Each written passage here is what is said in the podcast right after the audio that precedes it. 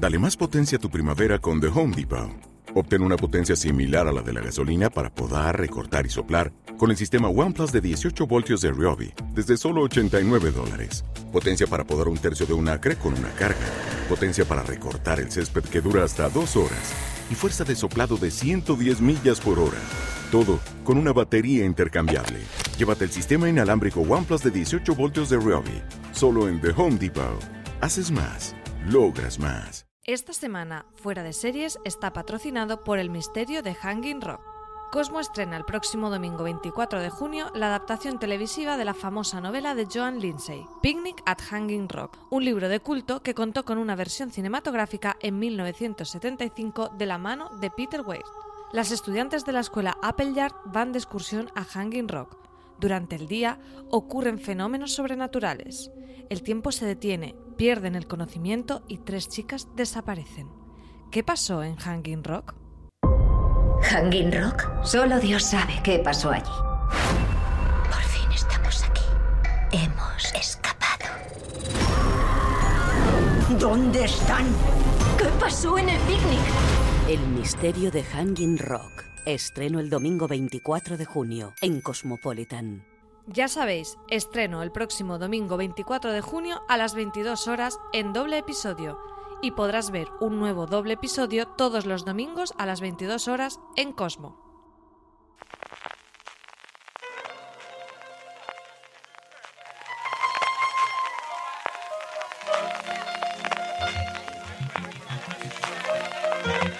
Estás escuchando Fuera de Series con CJ Navas.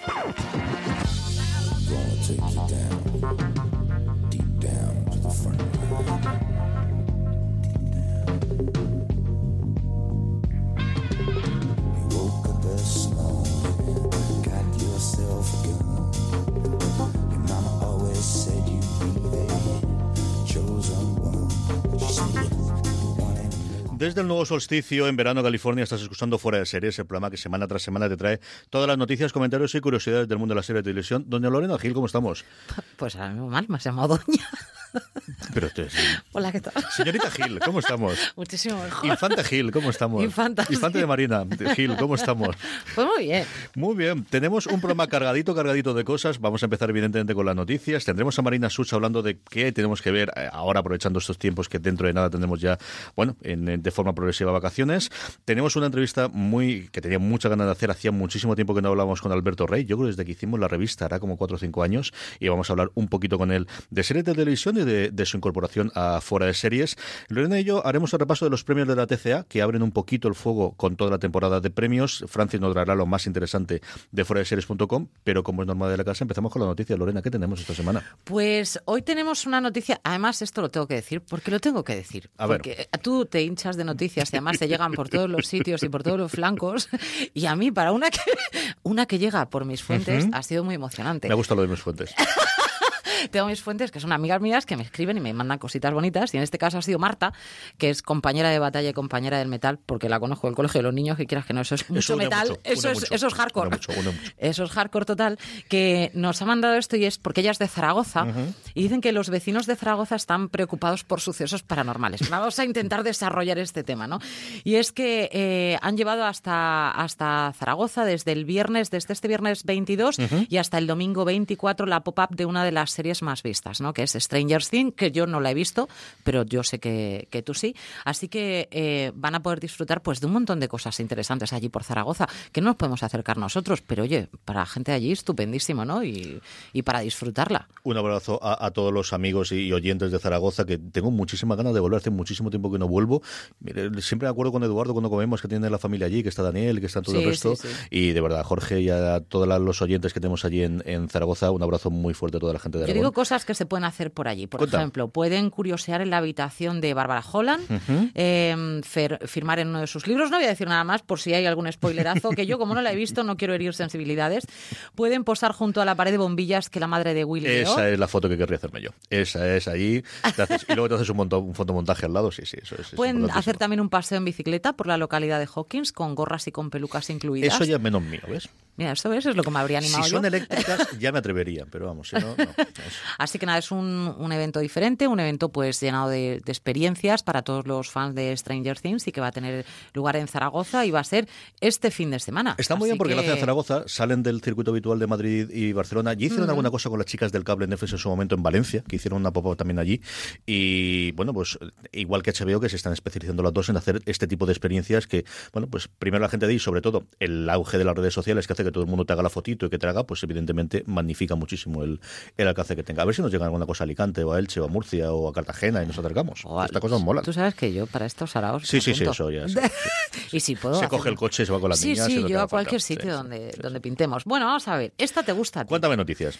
Eh, a mí esta me da igual, pero se ve que, que vuelven a cambiar de showrunner. Sí, a mí no es que me da igual, Trek. es que este, Esto no sé si te ha dolido o estás ansioso. es de no estas cosas de demasiado bien está saliendo para todo el follo que tiene detrás, porque ya no es que se fue Brian Fuller, es que parece ser que el clima que tenían de, en la mesa de guionistas de la primera temporada era insoportable y al final, bueno, pues han despedido a las dos personas que se quedaron, que eran los lugartenientes de Brian Fuller, eh, custodiando eh, la nave, nunca mejor dicho, en la, durante la primera temporada, y va a ser eh, Kurtzman, el co-creador de la serie junto con Brian Fuller, que fue en su momento el guionista de las películas de- del universo de Star Trek de, de, de JJ Abrams, el que se va a hacer cargo de la segunda temporada. ¿Es bueno o malo? No lo sé. A mí lo que te digo, al final lo que te queda es qué fuerza tiene Star Trek para que con todo este follón detrás, la primera temporada quedase bastante más que digna, tirando a muy bien. Yo creo que sigue siendo la mejor. Eh, Sobre la original podremos discutir, pero desde luego de las modernas, la mejor primera temporada de cualquier serie de Star Trek que ha habido después. No te veo yo ahí. No, es que me he decidido estar optimista. poco- Hoy yo estoy optimista.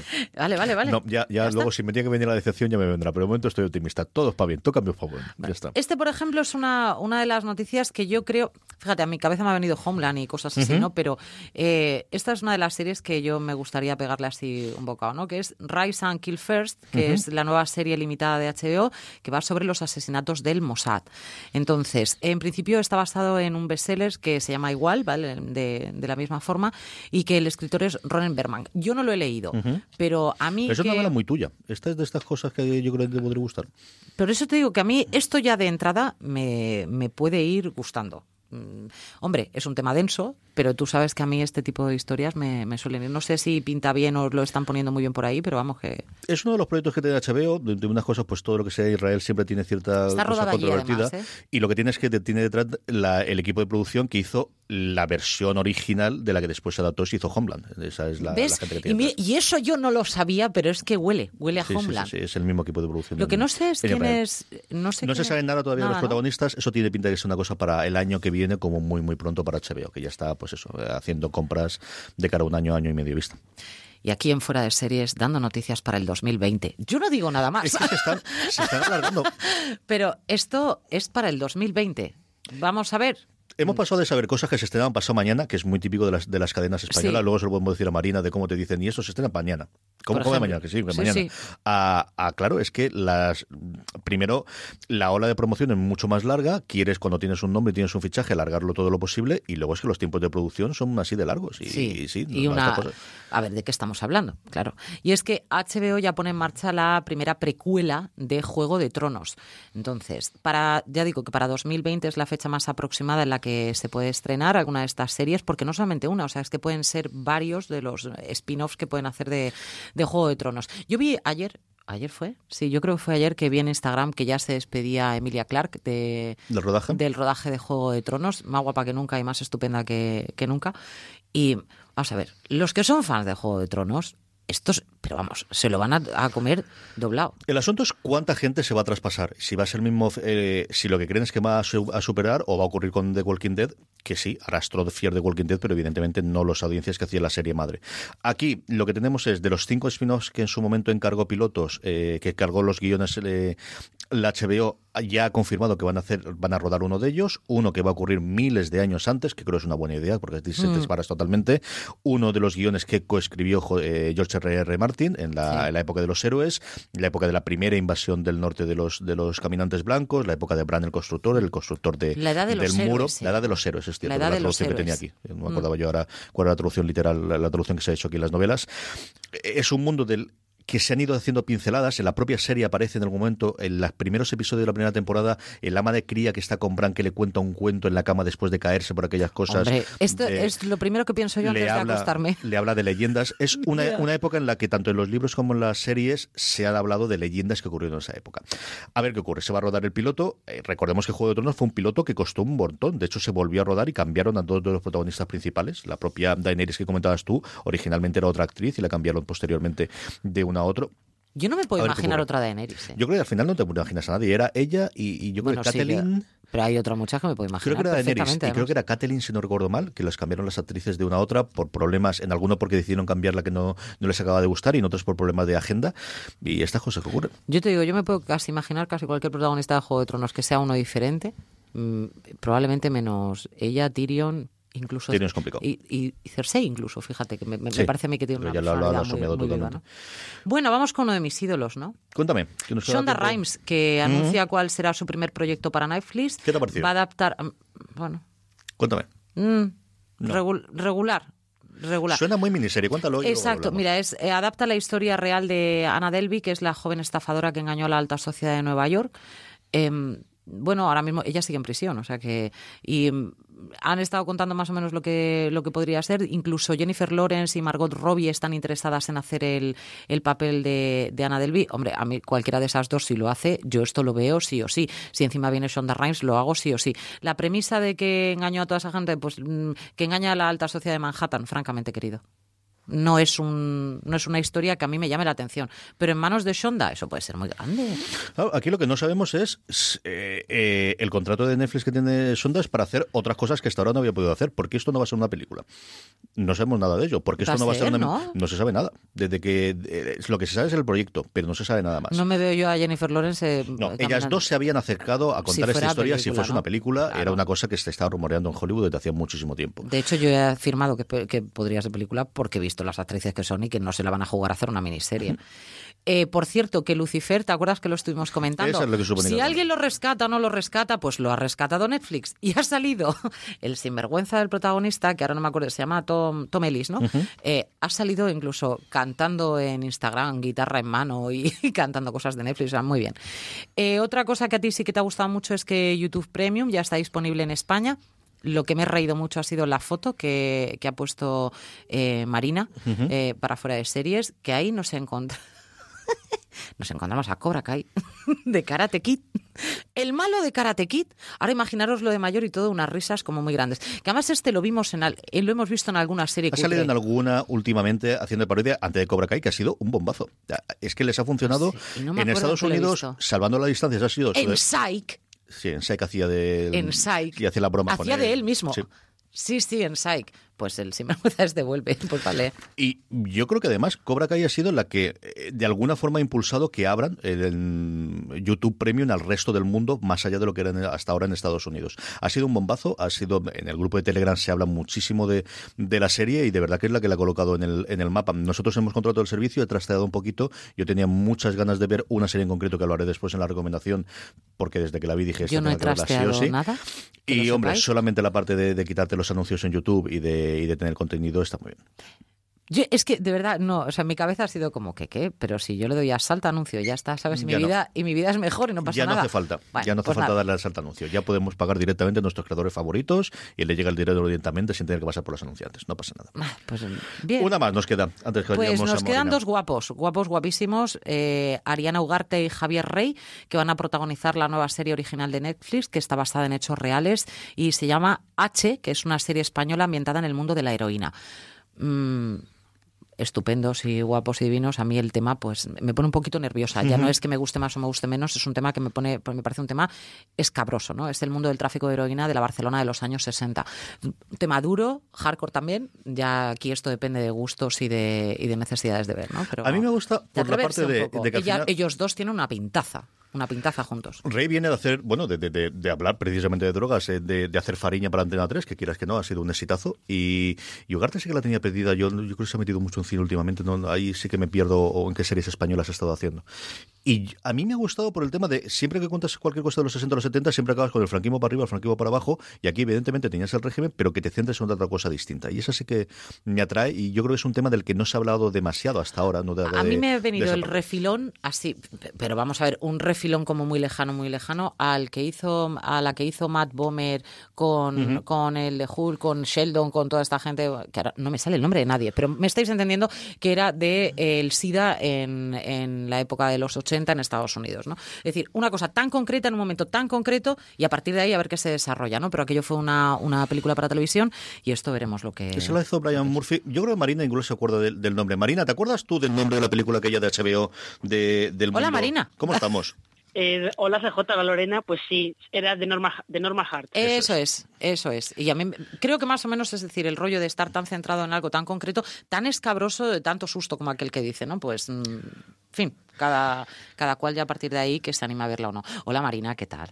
¿Cómo, estáis? ¿Cómo estás tú, princesa mía? Eh, yo bien, por Dios, pero es que con este recibimiento, vamos. Es que hace mucho que no te hablo, ni nada. Y como no entro en Facebook, no sabía que era tu cumpleaños el otro día. que lo sepas, Marina.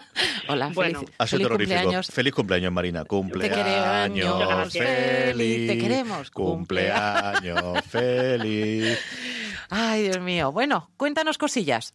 Eh, pues mira, justo que estabas hablando de los años 70, eh, yo eh, quería hablar de un par de estrenos de fin de semana. Uno de ellos que es de los estrenos de Movistar, que ya sabéis que todos los meses tienen uno. Este es el último estreno que tienen hasta otoño, es ya el final de, como cierre de la temporada 2017-2018. Es el día de mañana. es una buena película que se llamaba así. Sí, pero esa película era de catástrofes. Sí, sí, sí, pues esto es lo que me ha venido a la cabeza. Sí, ¿Y esto de qué va? cierto.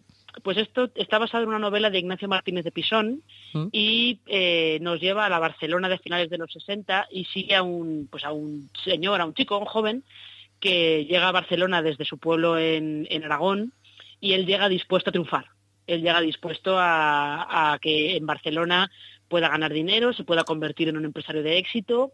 Inicialmente lo hace para ayudar a su madre, que está enferma, y lo que pasa es que con esos intentos que él va haciendo de, hacerse rico, pues se va metiendo en un. se va metiendo en una trama cada vez un poco más oscura, acaba relacionado con, con la policía franquista y con espías que intentan encontrar a, a disidentes del régimen y tal, y todo eso a la vez se, se, une a una historia de amor que tiene con una chica que conoce nada más llegar a Barcelona, que es, bueno, es una historia que va dando muchos altos y muchos bajos con el paso del tiempo.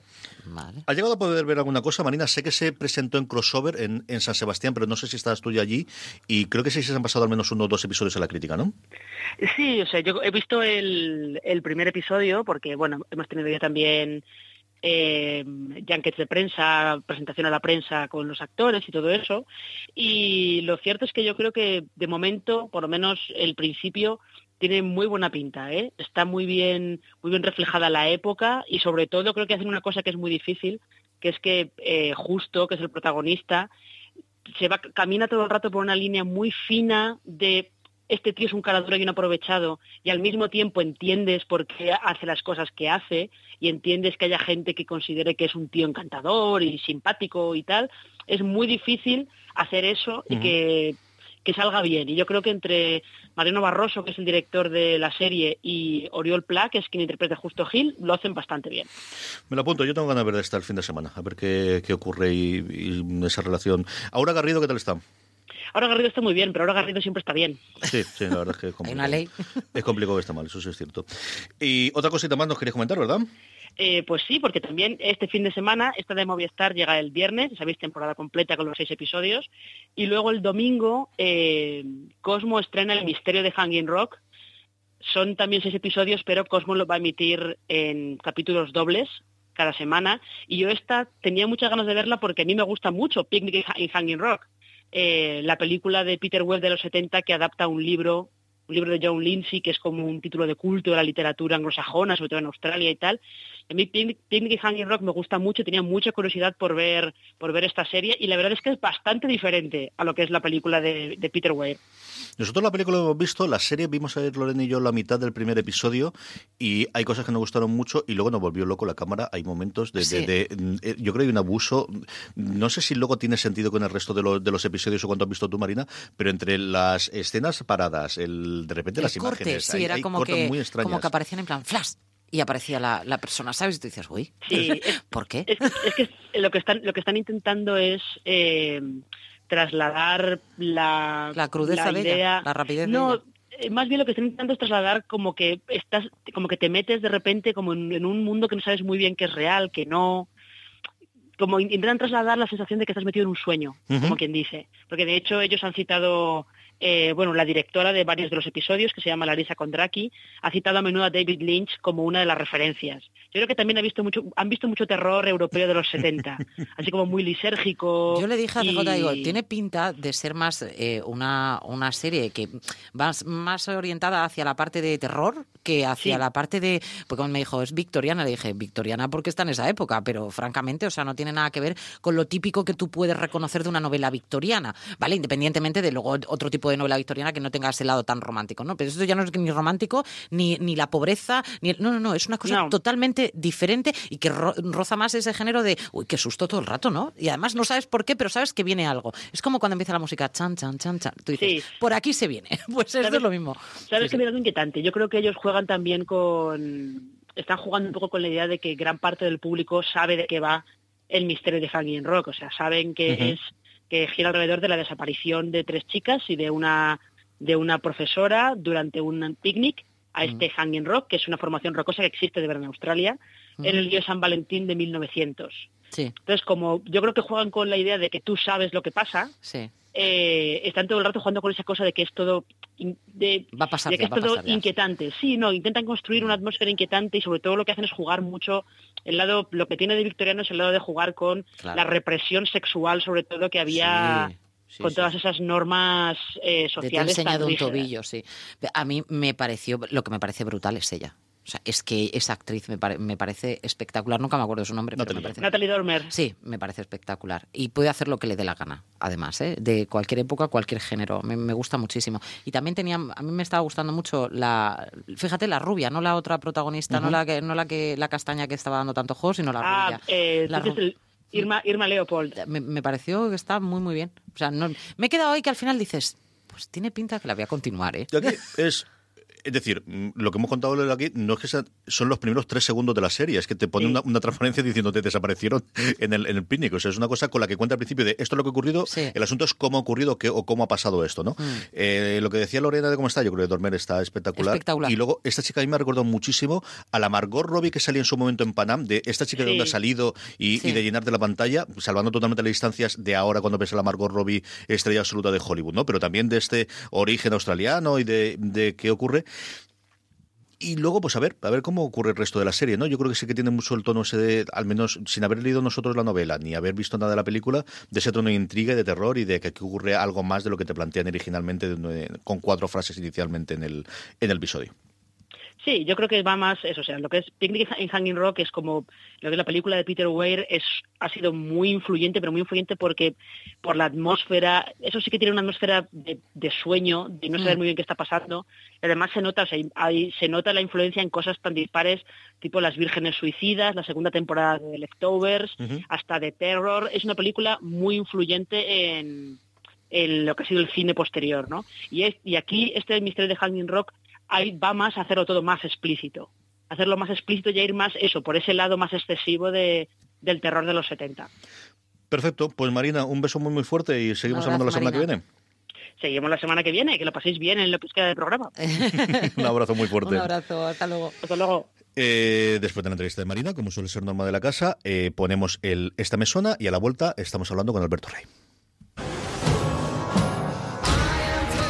People out there don't know who they're looking to. Since it can't be you, it needs to be me. You won't fall below the hard deck. Your ego just wrote a check your body can't cash. Aren't we all on the same side? Yes, of course. But no, not really. You threaten everything by your presence here. You know what I risked to get him. What would he give to get me? Whoever you're trying to destroy, stop. What has the stronger pull? Fear or money?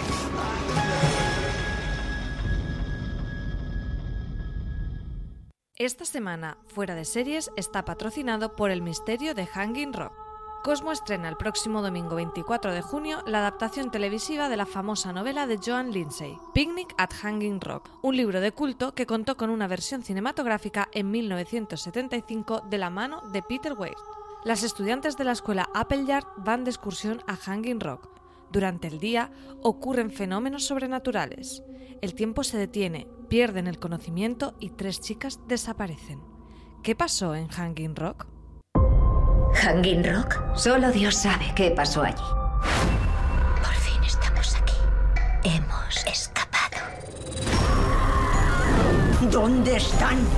¿Qué pasó en el picnic? El misterio de Hanging Rock. Estreno el domingo 24 de junio en Cosmopolitan.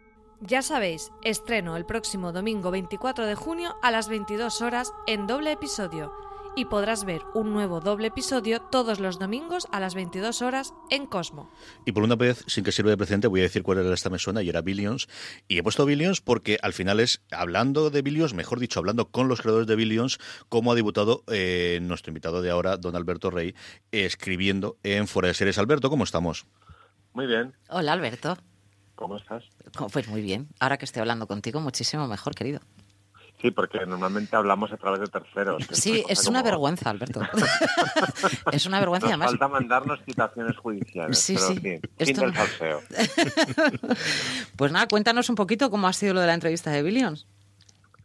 Pues fue una de estas tantísimas entrevistas que, que los que escribimos sobre series nos ofrecen y terminamos haciendo y, y que por un motivo o por otro no acaban teniendo cabida en los en los medios grandes para los que muchos colaboramos, ¿no? Es, entonces es, un poco absurdo que contenidos tan tan guays con gente que tiene cosas que contar eh, al final se estén se estén un poco un poco perdiendo. Así es este es un poco el germen también de mi de mi llegada a, fuera de series, ¿no? Es que ya es hora de que los, los medios puramente de, de series tengan cosas que, que, que, los medios generalistas no tienen, pero no porque no, no tengan acceso a ellas, sino porque no las quieren.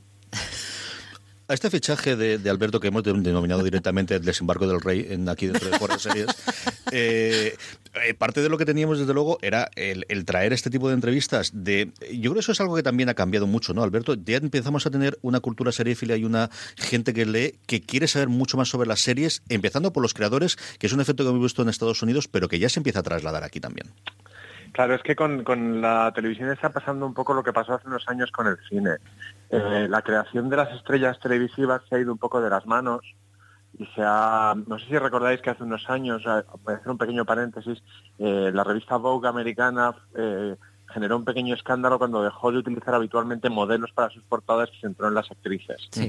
Digamos que la, se empezaron a ocupar espacios que, que antes pertenecían, eh, pues en este caso a las modelos. Con las estrellas de la televisión ha pasado un poco lo mismo. Han pasado, han empezado a ocupar el, el, el, lugar natural que les correspondería a los creadores de series, a los guionistas. Así como a los directores de cine se les ha dado entidad siempre, a los creadores de series, que normalmente son guionistas o en un 99% de los, de los casos, se les ha sacado de la ecuación y a la hora de, de incluso de promocionar los productos se le ha dado voz a, a, actores que no tienen por qué saber defender el producto para el que han sido contratados, que este es el concepto más concreto y se han llegado a dar casos grotescos como como el de Elizabeth Moss, que a mí me parece una actriz superdotada, metiéndose en jardines horribles cuando le preguntaban por la temática de The Handmaid's Tale. Eh, esto hace que, ahora el, creador televisivo tenga mucho más sentido que nunca como, como fuente de información, como fuente de entrevistas. Primero, para evitar estas cosas y segundo, porque es que es realmente la persona que te puede hablar de su serie y de las series en general. Aquí en España es una cosa rarísima porque mira que cuando piensas en las series de los 70, de los 80, del, desde luego Televisión Española y del primero de las, de las de las privadas, de lo que hablas es de los creadores y de los directores, muchos de ellos venido de cine que tenías, y luego a partir de Médico de Familia, como tantas otras cosas, cambió totalmente el tema y ahora es cuando se está recuperando este, este sentido también aquí. ¿eh? pero también es verdad que se está recuperando de una manera un poco extraña, porque toda la toda la gran apuesta de televisión de pago de Movistar de ficción, que hemos visto que otra cosa no es, pero es, es, es ambiciosa, se ha basado en la figura fundamentalmente del director, es decir, del nombre famoso. Y es un poco la pescadilla que se muerde la cola. Si tú no, no promocionas a alguien, no será famoso. Si no se hace famoso, no lo podrás utilizar para promocionar lo que, lo que estés vendiendo. Por suerte, los guionistas en estos últimos años también se han organizado mucho y muy bien en España y se han, han perdido cierta timidez que tenían y, y ay no no a mí no me entrevistas que yo no quiero salir que esto me ha pasado a mí durante muchos años se les ha quitado eso y ya enseñan la cara y ya pues conocemos la cara de, de Ramón Campos de Javier Olivares de Cristóbal Garrido de Nacho Faerna de, de tanta gente cuyo cuyo nombre en la o sea cuyo puesto en su tarjeta de visita debería ser creador de series Alberto, para toda la gente que nos está escuchando, que te leen en el mundo, en el blog, en Asesino en Series del principio, que te ha visto posteriormente en Likes o ahora más recientemente en Pulp Fiction, y que está preguntando, ¿y ahora qué voy a poder ver yo, qué voy a poder oír, qué voy a poder leer de Alberto en Fuera de Series? ¿Qué le podemos contar ya que no sea todavía secreto de sumario? Pues bueno, pues en, principio os voy a llevar intentaré llevar en, entrevistas eh, pues eso con creadores con con gente no necesariamente las caras más conocidas de, de las series, yo creo que al, que al lector de fuera de series y al lector en general y al interesado en series en, en general le apetece le apetece que le cuente cosas pues desde el, desde el que hace el vestuario en, en The Crown al que ha montado los fondos de o sea al, al director de, de caracterización de Walking Dead que sorprendentemente es el showrunner, en este caso también Greg Nicotero. Um, o sea, esos nombres que son importantes en la, en la tele y a los cuales tenemos acceso. O sea, no es que sean gente que esté metida en un agujero. ¿Son más fáciles de acceder, no Alberto? ¿Qué, dime? Son más fáciles de acceder también, ¿no? Supongo. Son relativamente, o sea, son desde relativamente fáciles hasta sorprendentemente fáciles nivel te llaman ellos. Claro, es que es la trastienda. Es, decir, son el patito feo, porque vemos todo el día los cisnes, estos son el patito feo, pero que el patito feo tiene que hablar un montón de toda su claro, vida. pero, pero contrasta con, con la, la el auge de la estrella televisiva. Claro. Es decir, los, los, los, actores de televisión han pasado de ser la mierda, de, de ser los mediocres, de los, como decían Amy Poehler y, y, y Tina Fey en, en, en aquellos globos de oro, People from TV, ¿sabes? Que es como de segunda clase a ser las auténticas super, super estrellas. Hoy por hoy eh, es tan difícil entrevistar a Juliana Margulis como a Nicole Kidman, por ponerte un, por ponerte un ejemplo. Y en cambio los, los guionistas de, de, televisión, es cierto que los de cine siempre han sido también relativamente accesibles, uh -huh. eh, pero están menos al pie del cañón en sus productos, mm, están ahí, o sea, es, es fácil, eh, es fácil acceder acceder a ellos, al menos es fácil ahora, aprovechémoslo, no sabemos si dentro claro. de tres años claro. va a ser lo más difícil del mundo. Y que además la información también puede ser incluso más interesante, porque al final es, que es información son, es que, real. claro, porque ellos son los que lo están viviendo con todo el alma.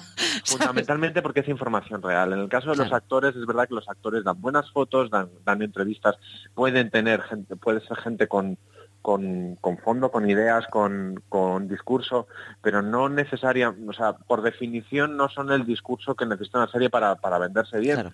Es verdad que los entrenan muy bien para que sepan lo que, lo que tienen que decir, pero así poniendo un ejemplo que no es de cine, que, o sea, que no es de televisión, que es de cine, en las últimas entrevistas promocionales le preguntaban a Chris Pratt que, que de qué iba su última eh, Parque Jurásico y él, y él decía que, que va de, de cómo la tecnología en malas manos es peligrosa argumento que no hemos escuchado nunca. O sea, jamás. De hecho, no es ni esa película.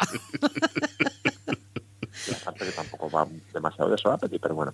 El, el, caso es que es verdad que los actores son, son muy glamurosos, están muy entrenados eh, y dan muy buenas fotos, pero pero es que también hay guionistas que dan muy buenas fotos. Es que esos nos ha olvidado. Esos no los que no hemos pasa visto. nada por darles, y es que no los hemos visto, y no pasa nada por darles el espacio que, que merecen, como, como tienen los literatos, como tienen... Mmm, si yo, yo recuerdo haber entrevistado a Sorkin y Sorkin quería maquillaje y estilismo y, y un fotógrafo top y dices, claro. claro que sí, guapi, ¿no? pues claro que sí. El, o sea, el, el, es verdad que, que sin la, la, estrella es la cara con la que con la que mm. tú vendes, pero pero hablar con estrellas por otro lado es muy frustrante. Muy frustrante. De todas maneras, si alguna vez, Alberto, tú te sientes muy frustrado porque tienes delante una estrella como puede ser Charlie Hannam o Idris Elba, con que te apuntes esos dos me sobra, tú no, no te preocupes, me frustro yo por ti. Pues, te, pues no voy a decir cuál, pero de las dos que has citado, creo que a ti te lo conté. Una de ellas es sorprendentemente frustrante como, entre, como entrevistado, aunque eso sí, da, da, da unas fotos de, de puta madre, pero para un eso es para una para una para un glossy, para una revista, para un mensual, para para algo de Para lo que quieras, Alberto. Dime. Es para lo que quieras. Claro, claro. no, no, y para y, para y enriquece, sirve para todo. Correcto. Pero, pero afectos informativos es verdad que y, de contenido mm, no aporta igual. No, no, no aporta lo mismo. Claro. Tenemos la entrevista ya con la gente de los creadores de, Billions en Fuera de Series. Este viernes debuta tu columna que la idea es semanal, ¿verdad, Alberto? Esa es mi idea. A mí, a mí me tenéis que obligar. No, es verdad. O sea, es como, es como cuando hay dos, dos, dos escuelas de entrenamiento de perros, que es el, premio o el castigo. Yo soy del castigo. Ah, vale. Yo soy del castigo. A mí me dice mal y entonces sabré que hay que hacerlo por otro lado. Sí, en principio es una es una columna una columna semanal. Ahí soltaré yo al cancerbero que es a Francis o al que realmente manda aquí, que es Marina, como todos sabemos, sin ningún género de Pero tú Alberto le dices, no hay queso y ya está. Y ya Alberto te... escribe rápidamente, no vas a tener queso. O vas a tener mucho queso después del artículo. Y dice, voy. claro, claro, claro, no, no, Sí, sí, yo ese es de respuesta, no es... No es... o sea, es como si me pones un, una, en un escaparate 50% yo entro. Claro. luego, no o sea, luego después te lo vas a tener que currar, pero ya he entrado. Claro que sí. Primer paso dado, pues es igual, no. Ah, espero, espero hacer una columna semanal que al menos eh, que sea pues un poco cañera, un poco porque también la, la tele y los que escribimos de tele hemos llegado a un punto en el que nos estamos tomando tan en serio todo, incluidos nosotros mismos, que, que también hay que reírse un poquito. Mucho, hay que reírse mucho. Y además, si todo va bien y crucemos los dedos, toquemos marina, madera y todo lo que haga falta, eh, tendremos muchas más cosas a la vuelta de verano que estamos trabajando insistentemente, Alberto, porque oye, qué cantidad de reuniones estamos haciendo últimamente. Yo creo que no haberlo contado contigo en la vida. Sí, ¿eh? será otra cosa, pero reunirnos, de verdad, deberíamos hacer un medio sobre reunirse. reunirse.com. Querido, un abrazo muy muy fuerte y de verdad que estoy orgulloso y muy muy muy contento de haberte traído para fuera de series. Un abrazo a vosotros dos. Un beso, Alberto. Os echo mucho de menos. A ver, si nos vemos, a, ver si nos vemos. Un beso muy fuerte. Yo más, y lo sabes. un beso, Alberto. Un beso. Hasta luego. Pues ahí teníamos a Alberto Rey, ya podéis leer, como os decía, la entrevista eh, de Billions y dependiendo de cuando estéis oyendo el, programa en formato podcast, tendréis ya su primera columna eh, todos los viernes en Fuera de Series. Vamos muy rápidamente, porque tendremos ahora mismo a Francis para hablarnos un poquito de lo que se ha publicado. Eh, como os comentaba antes, empieza ya la carrera de los premios. Ayer grabamos Marina, Valentina y un servidor el, un episodio hablando un poquito de los semi, que evidentemente que es el colofón final de todos los premios que va a haber ahora en el mundo de, de la televisión por extensión y de las series en particular y unos premios que a mí me gustan mucho porque son los premios de la crítica americana, las que dan la Asociación de la Crítica Americana, las TCA, la asociación que organiza estos paneles eh, dos veces al año, en verano y en invierno, en el cual siempre salen todas las noticias, en el que las cadenas presentan. Ya han sacado los nominados, nos falta un poquito de tiempo todavía para tener las nominaciones a los Emmy, como os contamos en ese programa que ya podéis descargar en nuestro canal de podcast. Eh, los TCA son unos premios rarísimos. Por un lado, primero, no están televisados, y no están televisados no porque no tengan ofertas, sino porque ellos no quieren. Llegaron a, televisarlos uno hace como 10 o 15 años, fue un puñetero desastre, y desde entonces han decidido que no lo televisan. Eso sí, en el mundo de Twitter ya te imaginas la cantidad de fotos, imágenes y vídeos robados que hay allí dentro. Y luego las categorías, y vamos a repasar un poquito con ellas, así podemos hacer Lorena y yo una porra eh, rápida, eh, son en alguno de los casos distintos al resto de los premios. Por ejemplo, en interpretación no separan en hombres y mujeres y tienen directamente interpretación en drama e interpretación en comedia. Cosa que me parece muy bien. Aquí yo creo que es una cosa, una tendencia a la que cada vez iremos más. Eh, estoy convencido de que premios nuevos que salgan ¿Trabajas bien o trabajas mal? Hombre, mujer, pato, calamar, da igual. ¿Qué tenemos aquí? Drama. Pues hay dos grandes eh, series nominadas. Por un lado, Killing Eve, que ha nominado a sus dos actrices principales, a Jodie Comer y a Sandra Oh. Por otro lado, de Américas, que ha nominado a sus dos protagonistas, a Matthew Rhys y a Kerry Russell. Y por otro lado, dos nominaciones de dos interpretaciones espectaculares este año. Una, por un lado, Elizabeth Moss, evidentemente por el cuento de la criada, por The Handmaid's Tale. Y el otro ejemplo, Darren Criss eh, interpretando al asesino de Jenny Versace en el asesinato de Jenny Versace, que tú no has visto y mira, yo creo que la me interpretación... interesa tampoco. De todas maneras, quiero que sepáis que los premios TCA, eh, todo lo que suene a partir de ahora van a ser los mismos nombres. ¿eh? O sea, este año Tú ha has sido... decidido que vas a cogerte pum, pum, pum, pum. Esto Sí, todo sí, el sí. rato es lo mismo. O sea, es una cosa brutal. Yo lo he estado mirando y digo, madre mía, pero ¿han nominado algo más? No, pues ya está, venga, vale. ¿Cuál te gusta más de todas estas? Eh, oh, Moss. Elizabeth Moss Lorena. Yo creo que aquí puede dárselo a Kelly Russell. Pero vamos a ver, ¿quién me gusta más, Sandra O? Pero solamente por, que va a ganar, no? por No, si amor. la- ¿Quién la creo que va a ganar? Debería ganar de Handmaid's Tale. En comedia, exactamente igual. Hombres y mujeres, aquí tenemos Pamela Aldon eh, por Better Things, con toda la movida, porque esta fue la última temporada en la que estaba Luis C.K. todavía produciendo la serie, que ya está fuera. Rachel Bloom, que es una adorada por la crítica americana por Chrissy S. Gerfeld, que es una serie que nosotros tampoco vemos. Rachel Brosnahan, después de venir de ganar el Globo de Oro por la primera temporada de The Marvelous Mrs. Maisel, la que de alguna forma ha colocado Amazon también en el mapa. Nuestro queridísimo Ted Danson por The Good Place. eh, Donald Glover por Atlanta, en el, bueno, pues que vamos a contar a estas alturas de, de Atlanta y del éxito que ha tenido la crítica americana. Y por otro lado, yo creo que la mayor sorpresa de todas, Bill Hader por su asesino eh, a sueldo en Barry, que es una serie que también ha adorado la crítica americana. Pues hombre, es que me has dado pistas muy buenas, ¿no? Pero yo soy Pues fiel. estoy, Yo yo soy fiel. Sí, sí, no. Si has dado la pista, tú vas a decir Atlanta y yo te voy a decir. No, cómo. no, yo digo te lo digo el que a mí me apetece que gane. Yo, yo no es quién va a Dime. ganar, no. ¿Quién me apetece que gane? Ted Danson. Quiero que gane Ted Danson. Sí, yo creo que Donald Glover. Aquí. ¿Ves? Si es que esto es súper no, sencillo. si se te ve venir de lejos. Película de televisión o miniserie, tenemos Alias Grace, que aquí la tenemos disponible en Netflix, eh, el asesinato de Diana de Versace, con esta movida de siempre, de que cada temporada de, eh, de American eh, Crime Story la separan y la, la presentan como miniserie. La miniserie nueva de Howard Sen, que en Estados Unidos está en Starz y que yo no sé si la han traído, yo juraría que no la ha traído nadie aquí. Patrick Melrose, que en Estados Unidos la emite Showtime y aquí no la tendrá Sky, la serie de Benedict Cumberbatch eh, en septiembre, hay que recordar que tenemos la fecha para, para traerla. The Tale, que es una película que ha hecho Laura Dern para HBO, que está disponible ya en HBO España, se estrenó el 24 de mayo y de la que yo no he oído hablar absolutamente nada. Mira que es una película con Dern- Laura Dern y una cosa rarísima. A Laura Dern solamente la consiento en, en Big Little Lies. No te gusta en el nada. resto del mundo no quiero a Laura Dern. Y luego, por último, Twin Peaks, el retorno en Showtime. Bueno, pues ya hemos hablado suficiente de Twin Peaks eh, largo y tendido. ¿Cuál te gusta más de todas estas? Ninguno. ¿Tengo otra opción? Sí, hombre, puedes decirme una de ellas y si no, pues no hay más. A ver, eh, ya no me acuerdo ni de lo que has dicho, con eso te lo digo todo. D- Di tú uno. Que a ver si Alias Grace, el asesinato de Jenny Alias Versace. Grace. Alias Grace. Yo creo que aquí puede llevarse el asesinato de Versace. Jenny Versace. Va a ganar. Yo digo cuál me gusta a mí. Mejor nueva serie, que es una categoría curiosa que tenemos aquí, que mezcla tanto series continuas como miniseries. Barry, Counterpart, que aquí sabéis que lo tenemos en HBO España y en Estados Unidos la está en Starz. ¿De qué me suena a mí lo de Contra? Counterpart, porque vimos algunos, el de J.K. Simmons, el- la serie de Ah, vale, vale, vale. ficción. Ya está bien. Glow, que la tenemos en Netflix, a punto de estrenarse la segunda temporada, Killing Eve, eh, de Marvelous Mrs. Maisel, y Mindhunter de Netflix, que es la que Netflix más o menos está apostando en la carrera para los semi. Parece que donde está metiendo la pasta es. Killing Eve. Killing Eve para Lorena, para mí, yo creo que aquí puede de ser... Seis Sí, es Barry. que te, sí te noto. Ahora, drama, comedia y luego una categoría curiosa que es programa del año. Drama, The Americans, The Crown, The Good Fight, The Handmaid's Tale, Killing Eve y This Is Us. Handmaid's Tale. Yo creo que aquí podría ganarla The This Good Fight. Ah, mira.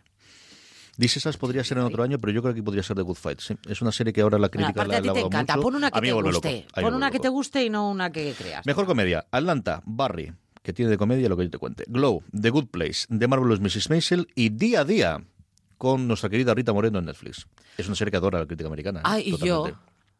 Día a Día, Dios, esa me ha dolido. dime. No, es que The Good Place es mucho en mi corazón. Yo creo que aquí puede ganar la Atlanta si no la gana The Good Place. Venga, cámbiame a día a día, pero porque sigo mucho a- Sí. al alto, a Edward. Venga, ese. y yo Atlanta. Atlanta. Voy a perder yo de todas, todas. No sé si os habéis dado cuenta, ya está. queridos Y por último, programa del año, que ellos tratan de hacer que no es la mejor serie, es Fuera de por el series. efecto que tenga, es muchas gracias. The Americans, Atlanta, The Good Place, The Handmaid's Tale, Killing Eve y This Is Us. Handmaid's Tale. Yo creo que este es el que se podría ganar The Americans en su última temporada que al final es una serie loca. O de Americans o Atlanta, pero se me tengo que quedar con una de ellas, de Americans. Con esto repaso los TCA, cuando demos los premios que se dan, él lo tenía por aquí, pero lo he perdido ahora. El 4 de agosto comentaremos cómo ha quedado la porra y cuando tengamos los nominados, nada, en cuestión de unas semanitas eh, a los eh, Emmy, también haremos evidentemente nuestra porra. Pues tenemos ya al otro lado de la línea de teléfono a Francis Arrabal, después de haber hablado con Marina eh, sobre la serie de, estreno de esta semana, tanto el día de mañana de Movistar Plus como Hanging Rock, de hablar un poquito con Alberto Rey y su fichaje por fuera de series. Eh, Francis, ¿qué más cosas podemos encontrar en fuera de series.com durante esta semana? Hola, Francis. Pues, Hola, Hola, Francis. Hola. Nos saltamos siempre las normas de educación. El protocolo. ¿Qué tal, querido? El protocolo en fuera de series. ¿Qué fue del protocolo? ¿De verdad que sí? Desde que no está Don Carlos. se ha perdido las maneras. Se pierden. Se ha perdido. pues imagino que ya con Alberto habréis hablado de la entrevista a Brian Koppelman y David Levine, los creadores de Billions comentaros también la entrevista que hizo Marina Such a Diego San José con motivo de votar a Juan, pero imagino, CJ, que ya habéis hablado de la Pues de votar a Juan no, y, me alegro que me la haya rescatado porque es una de las series que más ganas tengo de ver este año, y a mí Diego San José, hablábamos con Alberto de la importancia de los, de los creadores y de los guionistas, a mí Diego San José, al que he tenido la oportunidad y el, placer de escuchar un par de veces en conferencias, me parece de los tíos más interesantes, ya no de series, de los tíos más interesantes que yo he conocido en, este país. ¿eh? Sí, y la entrevista está genial. Recomiendo a todo el mundo que se pase por foradeseries.com, que está tanto la entrevista que ha redactado Marina Such como el podcast, que lo van a encontrar en la entrada, que tienen el audio de la entrevista, que son unos 15 minutitos. La entrevista está muy bien. Desde luego que San José es un tío muy interesante, que lleva una gran trayectoria tanto en el cine como en las series con Vaya Semanita, eh, con las series de televisión, y, de verdad invitar a todo el mundo que, que se acerque y le eche un vistazo o una oída al podcast. CJ, comentarte también, recomendar a todos los oyentes de foreseries.com. Por un lado, un artículo que ha hecho Valentina Morillo sobre una nueva corriente que se está produciendo, un fenómeno al que queríamos acercarnos y echarle un vistazo, que es el de actrices de Hollywood de referencia, como Nicole Kidman, como Reese Witherspoon, como Kerry Washington, como Salma Hayek, que se están dedicando a la producción de series de televisión tenemos el acuerdo que hizo Reese Witherspoon con Amazon, eh, perdón, con Apple, ahora Nicole Kidman con Amazon, acuerdos de producción para meterse a producir series de televisión y que están llevando proyectos muy interesantes o tan interesantes como Big Little Lies, sin ir más lejos. Así que, sí que es un artículo para saber cómo se está moviendo la industria y nuevas tendencias que empieza a ver eh, para que se acerque todo el mundo. También otro artículo, este de Rafa Gambin, sobre Jack Ryan, que es la, la, gran serie o próxima gran serie que tiene Amazon, que va a estrenar el 31 de agosto, es sobre el personaje clásico de Tom Clancy, Jack Ryan, eh, que, hemos visto en multitud de adaptaciones cinematográficas. Aquí llega la serie de televisión, serán ocho episodios de una hora y tiene como gran protagonista John Krasinski, que viene de petarlo en cine con, la película de Un lugar tranquilo, creo que la han puesto en España, ¿no? A Quiet Place. Sí, un Krasinski que desde luego no le puede meter en el mejor momento, una serie que lleva dando la barrila con esta Amazon un año, ¿eh? O sea, esta llevan diciendo que viene, que viene, chu, chu, un añito ya, ¿eh? pero pues un año, ¿eh? es que estábamos esta fecha, el verano del año pasado, empezando los primeros calores y diciendo a Amazon, y vamos a hacerla. Ese es el último gran proyecto de la antigua guardia, ¿eh? Claro, este es el de hasta que entrara Jennifer Salk, eh, el, prácticamente el único que ha sobrevivido, ¿no? Porque estaba por ahí transparente, pero también que está llevando exceptores, con todos los líos alrededor de, de Jeffrey Tambor y sus acusaciones sobre acoso sexual, y el resto han ido cayendo por el camino. Así que sí, es la que nos ha quedado, a falta de ahora todo lo que está por venir, que están las Conan, los bueno hay de todo no CJ sí tenemos ahí un porrón de cosas que soltaron dinero. Bueno y falta ver qué ocurre con los Romanov sin ir mucho más lejos después de que los Weinstein bueno que, que el de Weinstein Company se separase dejase de invertir los 20 o 40 millones que iba a hacer de su parte y que se la quedase Amazon. Hay cuatro o cinco proyectos hombre no nivel sin los anillos pero sí nivel intermedio de 50 a 100 millones que están muy en el aire. Y hombre porque al final todos compramos por Amazon y lo pagamos gracias gracias a eso. Pero pero hay como tres o cuatro proyectos de aquellos que habría que rescatarlo de y esto que ha ocurrido con ellos, ¿eh? Sí, el que se cayó por el camino fue aquel famoso de Vitor Russell con Robert De Niro. ese sí. que nada más saberse lo de, lo de Weinstein, le pasaron la guillotina, el de los Romanov sobrevivió y hombre, siendo Matthew el CJ, o sea, Jeff Bezos bien, pero yo no me enfrentaría a Matthew Weiner ni siendo Jeff Bezos, ¿eh? yo no me diría te cancelo una serie a Matthew Weiner, por lo que pueda pasar. pero es cierto que no, hemos vuelto a saber nada de esa, ¿eh? Ni en qué nivel de producción está, ni cuándo estrenan, ni qué parrilla tiene, y, en cambio este Ryan, de verdad, yo recuerdo promoción de esta en verano del año pasado, ¿eh? Sí, sí que se supo hace un par de meses, quizá tres o cuatro ya, el casting, que creo que anunciaron alguna cosa, recuerdo que lo dimos en Fuera de Series, de, algunos miembros ya del, del, reparto, pero es verdad que es una serie que está muy tapada, que se suponía que se iba a estrenar en 2018 y que por el momento no sabemos nada de ella, así que veremos a ver cómo acaba. Vamos, eh, sí, puede el 30 de diciembre, ¿no? Como hacen siempre con The Crown, o, con, eh, Black Mirror, Netflix, de sí la hemos estrenado este año y nos pilla, pero vamos, poquita cosa más.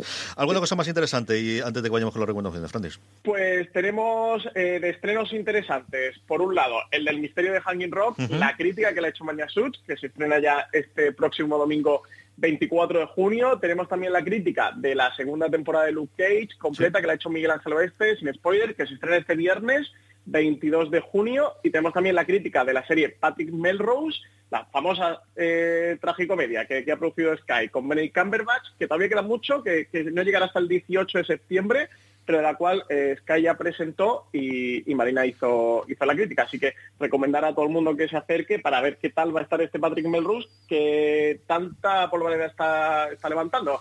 De hecho, ayer que salieron las nominaciones de los TCA, ya está nominada a mejor miniserie. Así que empieza a prometer. A Loren y yo, es, hombre, como desde luego fue un puntazo el 3 en la tercera temporada durante esa ventana de exclusividad, pero este desde luego es el primer gran estreno de, de Sky en España. Una Sky que está también divertidísima, a ver quién va a ser su nuevo jefe en cuestión de meses, porque está la puja por un lado de Fox para, para Disney y luego le autorizaron el otro día eh, a la propia Comcast, que igual que quiere comprar los derechos de Fox, también la me compre aquí. Pero bueno, sí que tienen esta, es la punta de lanza, ¿no? Tienen dos series más comentadas estoy yo en streaming esta semana que traerían después de esta, ¿verdad? Sí, tiene la del Milagro, otra serie italiana con la mafia y con un milagro que se produce entre medias con una virgen, que una estatua de una virgen que se encuentra llorando sangre, y la otra... E-, esa es tuya, ¿eh, Lorena? mi madre, mi madre. Yo lo primero que me nada en absoluto. Te lo juro que no lo dije en el programa, pero dije, esta es de mi suegra. Sí, sí, sí, exagerado. Sí, sí, italiana además. Italia, vírgenes y de repente sangre. Y sangre, todo junto, fenomenal.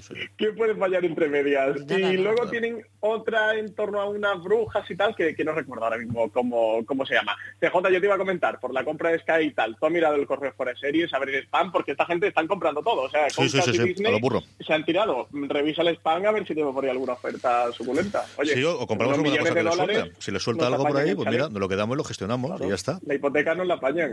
de verdad, de va. 67 creo, creo que era el último, 67 mil millones, que 67, 67 mil, creo que era la última oferta que había, o 75 mil, ya me pierdo, ya me pierdo, esa cifra me pierdo. Francis, un abrazo muy muy fuerte, hablamos la semana que viene. Un abrazo, para los dos. Oye, que me apetecía mucho estar de nuevo por fuera de series. Diga sí.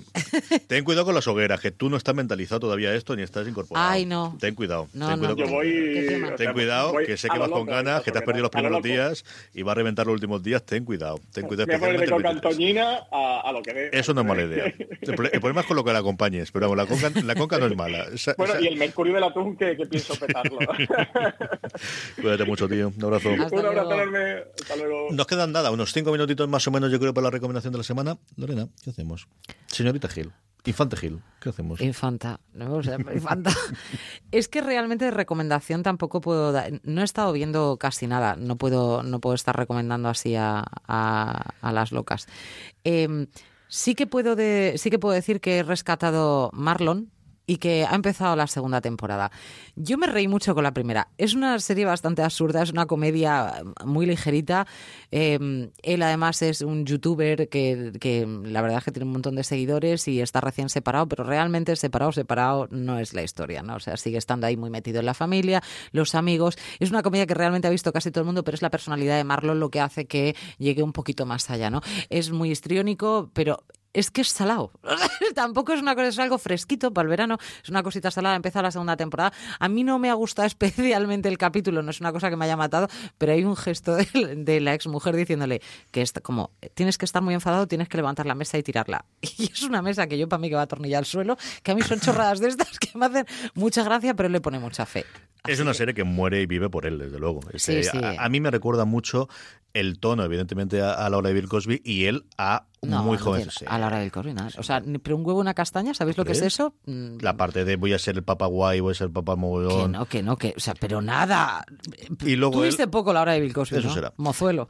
Y luego la parte de, del tipo de comedia que él hace, a mí me recuerda muchísimo a Lady Murphy de los inicios, al que Sí, sobre esta eso sí, ¿ves? Tiene, tiene No, totalmente te digo el la estilo. misma, te digo la otra. Aquí podéis ver ya toda la primera temporada, porque no era especialmente sencilla encontrarla. La primera temporada la debutó, la estrenó eh, íntegra Netflix hace cuestión de dos semanas, así que la podéis encontrar entera en Netflix.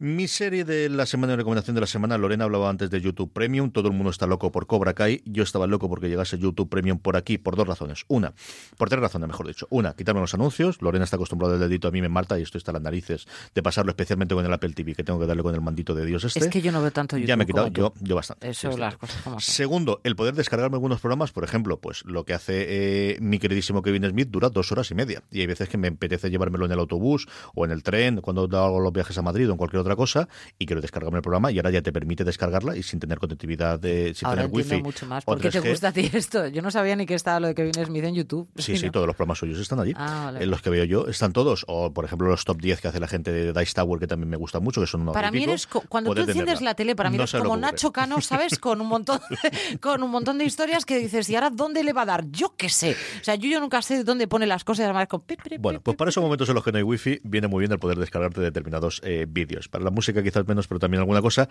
Pero tenía ganas de ver alguno de los originales de YouTube Premium, evidentemente Cobra Kai, evidentemente la serie de ciencia ficción que se me ha olvidado que ha comentado antes Marina, pero yo la que tenía ganas realmente de ver es Ryan Hansen resuelve crímenes en televisión. Una autoparodia de Ryan Hansen, al que hemos visto en Verónica Mars, en Partidón, es un tío que a mí me parece divertidísimo, de estos que me gustan. No, no puedo evitarlo, no soy nada objetivo, me gusta muchísimo. Eh, riéndose de sí mismo, riéndose de las series policiales que entonces estaban más en boga quizás de ahora de eh, un, bueno, pues un castle, ¿no? De, alguien que llega y acompañamiento. La premisa es una puñetera locura que es el departamento de, mejor dicho, el ayuntamiento, el alcalde de Los Ángeles decide que para subir el ritmo de las investigaciones policiales va a poner a un actor de Hollywood a seguirles. Y es una autoparodia constante, con chistes muy autorreferenciales, muy modelo Deadpool, para que nos entendamos. Yo vi el primer episodio y me morí de risa. Sé que es una serie muy para mí, sabía que iba a gustar desde el principio, iba totalmente mentalizado. Probadla. Yo creo que si os gusta el tipo de humor va a ser vuestra nueva serie favorita en este YouTube Premium que ha llegado. El primer episodio, igual que ocurre con los dos primeros de Cobra Kai, están libres, así que aunque no tengáis YouTube Premium lo podéis ver. Ryan Hansen resuelve crímenes en televisión, Solves Crimes en televisión. Tiene el hándicap, eso sí, de que como todo lo que nos ha llegado, no, no está doblado y los subtítulos en inglés os puedo asegurar que están en español. Sé que en Cobra Kai está, en este no podría asegurarlo. Pero es una serie totalmente loca, totalmente divertidísima. Este Ryan Hansen resuelve crímenes en televisión. Y con esto hemos llegado hasta el final del programa. Infante Gil, gracias por haber venido. A mí lo que más me ha preocupado ¿cuál te ha de, este programa, uno es que he hecho referencia a Nacho Cano por lo que acabo de decir. Madre mía, ¿cuántos años tengo? Y lo otro, que no le hemos deseado feliz cumpleaños aquí que ha estado al pie de cañón a. Nuria. ¿eh? Y, y le hemos cantado a Marina. Esto que que le hemos cantado a Marina. Cumpleaños feliz. Tenemos ahí a Nuria, con- que lleva un Sara hoy. que Y la pobre se ha venido aquí en medio de hogueras para grabar con nosotros, sí. que es una cosa terrorífica. Muchas gracias, Nuria. Muchas gracias, Nuria. Feliz cumpleaños. Eh, ¿Hablamos la semana que viene? Sí, yo creo que sí. Aquí la, UMH, a la que agradecemos que nos ceda que podamos grabar aquí en el estudio. Seguimos teniendo programación verano, así que si no pasa nada, volveremos aquí al estudio central de radio UMH de la radio Miguel Hernández. Y a todos vosotros, gracias por estar ahí. Recordad, tened muchísimo cuidado y fuera.